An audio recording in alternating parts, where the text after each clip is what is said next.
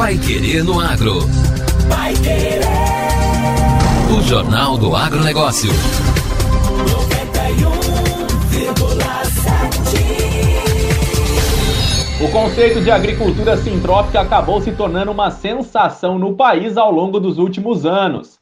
A técnica criada pelo produtor e pesquisador suíço Ernest Gutt, aqui no Brasil, mais especificamente na Bahia, acabou se disseminando de forma incrível e aqui no norte do Paraná não foi diferente. A agrofloresta, essa ideia de plantar no mesmo espaço de forma escalonada todo tipo de produto, criando um sistema sustentável, bem diferente da agricultura convencional, acabou fisgando o designer gráfico Eduardo Carriça, que junto com sua esposa, a bióloga Gabriela Scolari, se tornaram referência no assunto no norte do estado, em sua propriedade na cidade de Sabáudia. Os jovens agricultores se envolveram de uma forma no assunto que chegaram a trazer inclusive o próprio Ernest para um curso na propriedade. Apareceram em diversas reportagens, inclusive nacionais, e não param de evoluir nesse tipo de produção. Hoje o Pai Querendo Agro conversa então com Eduardo Carriça sobre esse trabalho. Eduardo, antes de tudo eu queria te agradecer por esse bate-papo aqui com nossos ouvintes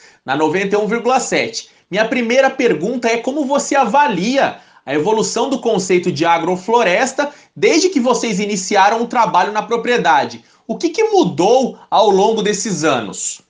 A agrofloresta é uma técnica de produção muito dinâmica. Dá para a gente produzir agrofloresta em pequena escala, com uma diversidade de plantas muito grande, como também a gente consegue ocupar grandes áreas com uma diversidade de plantas não tão grande assim. Então, o conceito de agrofloresta para a gente, ele mudou muito no decorrer desses anos, desde que a gente iniciou o nosso trabalho, porque a gente pôde compreender melhor como que funciona a interação das plantas. Dessa forma, a gente conseguiu organizar melhor, desenhar melhor, planejar melhor os nossos desenhos, nossos arranjos agroflorestais aqui. Então, no início, por exemplo, a gente trabalhava com produção de hortaliças. Então a gente tinha uma grande diversidade de espécies arbóreas e frutíferas para a gente poder ter disponível esse tipo de alimento na nossa entrega de cesta, nas feiras que a gente fazia. Então a gente trabalhava com uma grande diversidade de plantas. Depois de dois anos e meio para cá, quando a gente focou no café, a gente acabou optando por plantas companheiras do café. Então a gente diminuiu a diversidade, a gente ganhou mais área e dessa forma a gente vem então plantando todas as nossas agroflorestas com as nossas novas áreas de agrofloresta com foco em café, frutas e madeira. E a gente acabou reduzindo as espécies de frutas para abacate e limão, que são ótimas companheiras para o café, e algumas espécies é, arbóreas para a gente tirar madeira no futuro. E como vocês percebem, Eduardo, a atuação de outros produtores aqui na região norte, pensando que vocês se tornaram uma referência no assunto? Eu acho que o grande gargalo, é, a gente percebeu que houve um aumento muito grande dos produtores, principalmente aqui dos nossos amigos, né, dos produtores que a gente já conhece, já conhecia, de orgânico aqui da nossa região, depois que a gente começou a trabalhar com agrofloresta. Eu acho que a gente acabou se tornando um pouco referência para esses produtores, porque a gente começou com os cursos, a gente começou trazendo os professores de agrofloresta para cá, e com isso a gente acabou conectando a agrofloresta com esses nossos amigos, né, com esses produtores. Então, a maior parte deles hoje estão todos trabalhando, cada um dentro da sua área, do seu espaço, da sua realidade, com o sistema agroflorestal, porque eles perceberam todas as vantagens possíveis que uma agrofloresta proporciona na produtividade, na rentabilidade, na diminuição de todo tipo de insumo, mesmo os liberados para produção orgânica, porque ela é um sistema que funciona realmente. Então a gente percebeu é, esse aumento muito grande desses cinco anos para cá. E na sua concepção, Eduardo, pensando aqui na região norte do estado, Quais são os gargalos para que o conceito de agrofloresta continue evoluindo? Eu acho que o grande gargalo aqui na nossa região, não só na nossa região, mas no Brasil, no mundo todo, para que a agrofloresta continue evoluindo, é a educação. Então a gente precisa levar a agrofloresta para dentro do ambiente escolar, das instituições de ensino. Então, de uma escola, de uma universidade. Foi por isso que a gente criou o projeto SAF, Semeando Agrofloresta nas Escolas, porque a gente sabe, a gente acredita que é muito importante a criança saber como é produzido o alimento, onde ele é produzido, o que, que isso influencia, impacta na vida dela. E também nas instituições de ensino superior, numa universidade, numa agronomia, numa biologia, estudar a agrofloresta.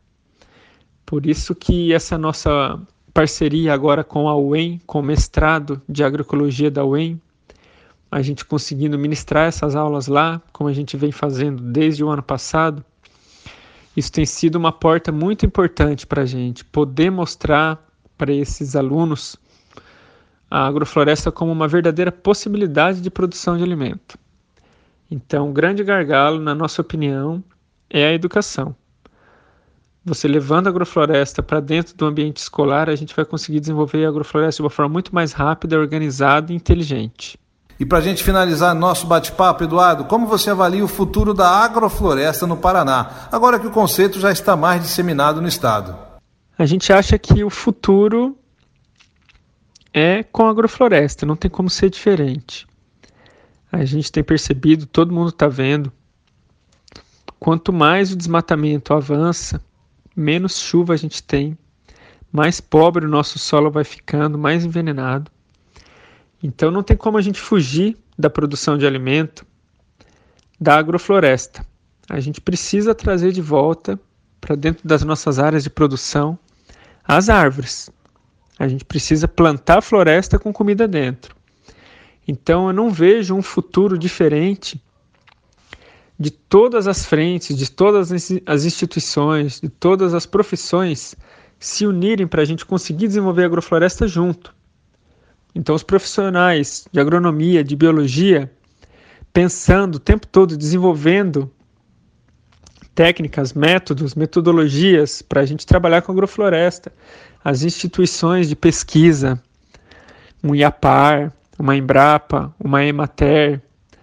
Então, a gente tendo esses profissionais do nosso lado, desenvolvendo, melhorando espécies para dentro do ambiente sombreado, para dentro do ambiente agroflorestal, então, eu vejo um futuro para a agrofloresta com todo mundo trabalhando junto para que isso possa acontecer, com desenvolvimento de máquinas, de tecnologias, de metodologias, de práticas.